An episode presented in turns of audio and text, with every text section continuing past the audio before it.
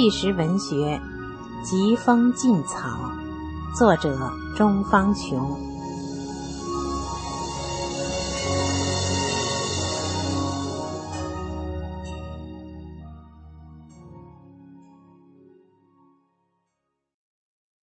听众朋友，今天为您继续播送第四部《非法劳教》中的最后的部分。邪恶使绝了招数，也达不到目的。见我不写保证，他们马上就走，我就拽着他们要和他们一起回家，死活不住在这里。所长杨某某见状，马上劝阻说：“钟方琼，再耐心的住满半个月。”反正只有几天了。正如师傅在华盛顿 D.C. 国际法会上讲法中所说：“别看邪恶他怎么恶毒，现在他已经是使绝了招数。只有定性不断升级和舆论造假，变态的心理一味逼着那些学员去写什么悔过书啊，什么签字啊，明知道是假的，改变不了人心。”为什么非得这样做呢？为什么非得让你签那字呢？为什么非得让你说个不练才放你呢？这边练就判刑，那边说句不练就可以放人，这个差异也太大吧？正常吗？不正常？那不很明显吗？就是让你掉下来，就是叫你说那句话。十号上午九点左右。突然又叫我，心想又有什么事？刚走到门口，就看到片区警察魏大平。他对我说：“去收拾东西回家。”我回到监室，里面的两个大法弟子对我说：“不是填了半个月吗？”我说：“他们本来就是非法的，其实我们一天都不应该在这儿待。”后来听说其中有一位女孩冯小韵又被非法劳教了。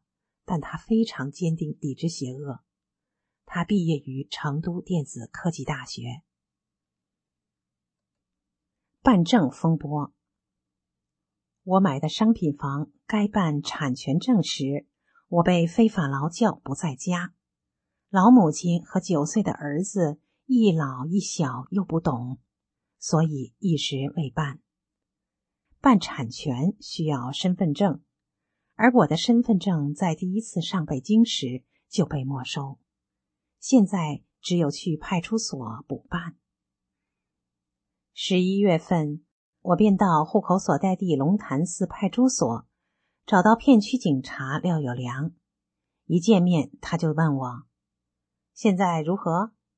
我说：“回家后身体长好了，今天来找你补办身份证，好办产权证。”他说：“那你写个认识。”说话间递过来纸和笔，我便坐下来认真的写道：“是法轮功给我了第二次生命，第一次健康；是江氏集团迫害我蹲监狱接近两年，无法挣钱供养孤苦伶仃的一老一小。法轮大法好，法轮大法千古奇冤。”我要坚定的修下去等内容。他看后火冒三丈的说：“就凭你这个认识，我就可以把你甩进去。”我立即站起来，威严的说：“你说了不算，你们这些警察真话不敢听，难道要我说假话来骗你们？听到心里才舒服？”我继续正面抵制。他的声音开始由大变小，最后说：“那我就把这个认识给放在档案里。”到了办证中心，工作人员说还需要申请和盖章。第二天，我又到龙潭寺派出所去，结果姓廖的警察一直在开会，他便让我在办事处那边去盖章也行。我边走边发正面。到了办事处，向他们问好后，我便自我介绍，并说明来意。他们听后惊讶的说：“你就是钟方琼啊！因为你，我们检查写了一大堆。经常受到上级的批评，可还从来没见过你本人呢。我便给他们讲述我得法后身体出现的奇迹，被拘留劳教的原因。他们听后都很同情的说：“你那么能干的人，还是多挣点钱，支援我们办事处把房子修好点你来看倒顺眼一些。你看现在这样子，好糟糕嘛！穷，没钱修。”我说：“是啊，如果我不被江氏集团迫害，继续承接三环路的运输业务，这两年三环路工程全部铺开，挣个几十万没问题。开始写申请了，我要说真话。他们说，你不能写到北京上访，身份证被没收，只能写因不慎被火烧或掉在水中。我说。”师傅叫我不能说半句假话。有人说，就凭这一点，我就认为法轮功好。最后还是很顺利了，补办了身份证。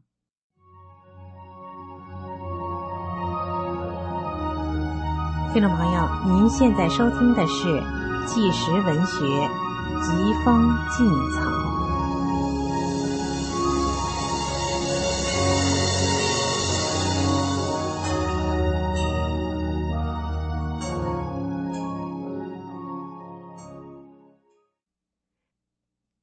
第五部，树欲静而风不止。题记：反迫害我一次次正念制止邪恶的阴谋。第一章：正念制止警察行恶。黄鼠狼拜年。每到节假日和四二五、七二零等所谓敏感日，派出所警察或居委会。六幺零成员都会以各种理由骚扰大法弟子。二零零一年十二月二十二日，万年场派出所警察魏大平和办事处主任李强军送来一本挂历。二十六日，区妇联主席一行两人来看望我。二十八日，万年场派出所办事处和成华区政法委书记。郝武元等多人来到家来关心我，我都十分耐心的给他们讲清真相。二十八日午夜十二点左右，门铃又响了，外面的人用手把门镜遮住，我一看以为是楼道灯未亮，便把门打开，可是立即闯进来万年场派出所办事处。居委会一大帮人，居委会新来的主任和警察魏大平马上冲进我儿子的房间，在电脑桌上没收了我的一本《转法轮》师傅的照片和一篇经文，并把我强行绑架到派出所。第二天又把我非法送进郫县看守所。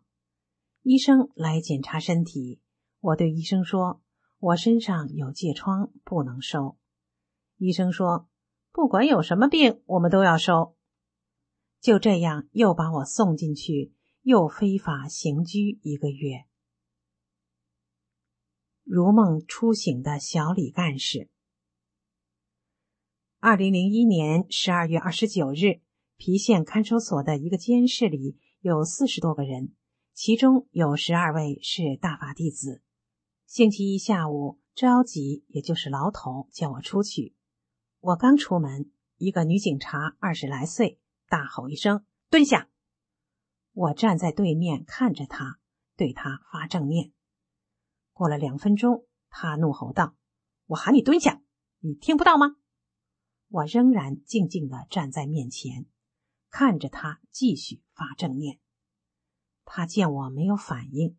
又气得脸红脖子粗，大吼着急：“这个人是聋子还是哑巴？怎么不说话？”着急吓得脸色苍白，哆哆嗦嗦的走过来对我说：“钟钟钟姐，你说嘛，这是小李干事。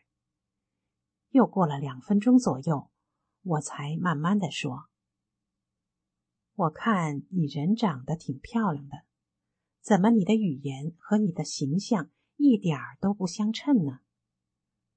他突然像变了一个人似的，挺不好意思的说：“你不知道，我们好辛苦哦，从昨晚值班到今天晚上。”每天要收八十人左右，有的犯人烦得很，根本无法休息。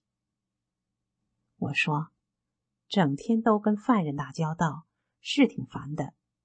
但你要分清，我们可不是犯人哦，我们是被冤枉的，我们根本就不该关在这里。”这时，他开始语气缓和了，问我：“你关过多少次？”我回答：“你说呢？”他说：“三次、五次。”我都在摇头。他放大胆子，半开玩笑的说：“总不可能是有十次嘛？”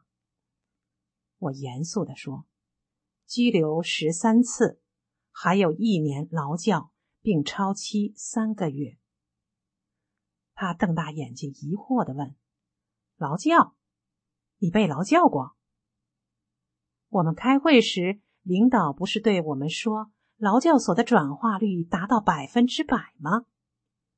我说，那是骗你们的。如果你们领导说的是真的，我还会来这儿吗？你想一想，我们不是因为说真话进来的吗？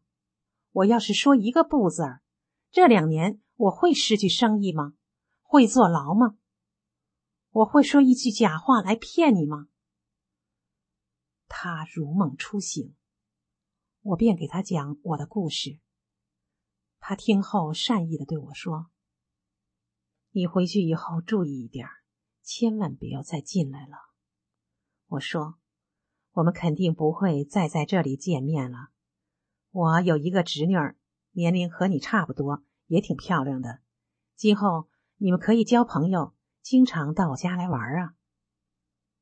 回到监室，有一个大法弟子对我说：“你好厉害哟，竟把小李干事制服了。你知道吗？所有的人都怕他。那些刑事犯要是说话被小李干事发现了，被关掉电视不说，每人必须抄写监规二十遍。你要是早点来就对了。”一次监视的经济案的在押人员，一个企业的厂长出去提外审，和警察一起吃饭。警察问他：“你在里面习惯吗？”他说：“里面多亏法轮功，和他们在一起挺开心的，时间也似乎过得很快。还有你们万年场派出所的钟方琼和我关在一起。”警察说：“他很了不起。”很坚强。